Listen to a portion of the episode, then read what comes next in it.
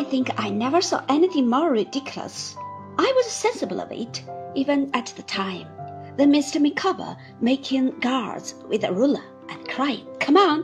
while Traddles and I pushed him back into a corner, from which, as often as we got him into it, he persisted in emerging again.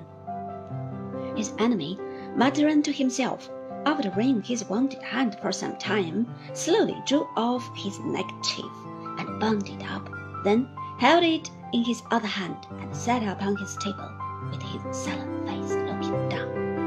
Mr. Micawber, when he was sufficiently cool, proceeded with his letter. The stipendiary emolument in consideration of which I entered into the service of HEEP, always pausing before that word and uttering it with astonishing vigor, was not defined beyond the pittance of twenty-two shillings and six per week. The rest was left contingent on the value of my professional exertion, in other and more expressive words, on the business of my nature, the cupidity of my motives, the poverty of my family, the general moral, or rather immoral, resemblance between myself and he. Need I say that it soon became necessary for me to solicit from Heep pecuniary advances towards the support of Mrs. Micawber and our blighted but rising family? Need I say that this necessity had been foreseen by Heep? That those advances were secured by IOUs and other similar acknowledgments known to the legal institutions of this country, and that I thus became enmeshed in the web he had spun for my reception. Mr. Micawber's enjoyment of his epistolary powers in describing this unfortunate state of things really seemed to outweigh any pain or anxiety that the reality could have caused him. He read on. Then it was that he began to favor me with just so much of his confidence as was necessary to the discharge of his infernal business. Then it was that I began, if I may so Shakespeareanly express myself, to dwindle, peak, and pine.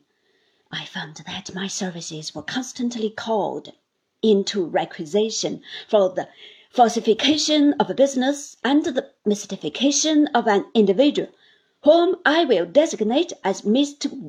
W that Mr. W was imposed upon, kept in ignorance, and deluded in every possible way, yet that all this while the ruffian Heep was professing unbounded gratitude to and unbounded friendship for that much abused gentleman.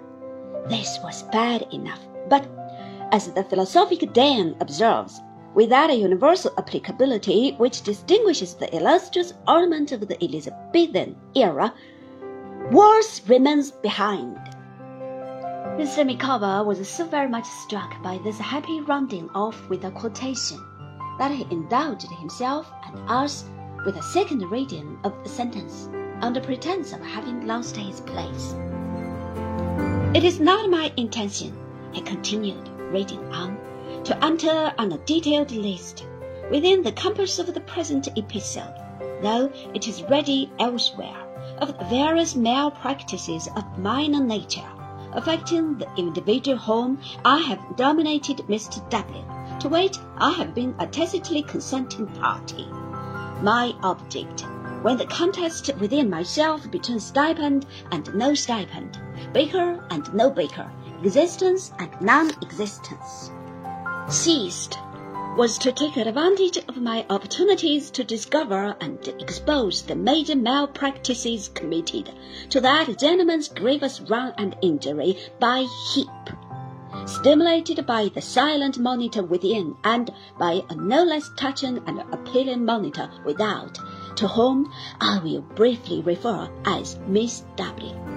I entered on a not unlaborious task of clandestine investigation protracted now to the best of my knowledge, information, and belief, over a period exceeding twelve calendar months. He read this passage as if it were from an act of Parliament, and appeared majestically refreshed by the sound of the word.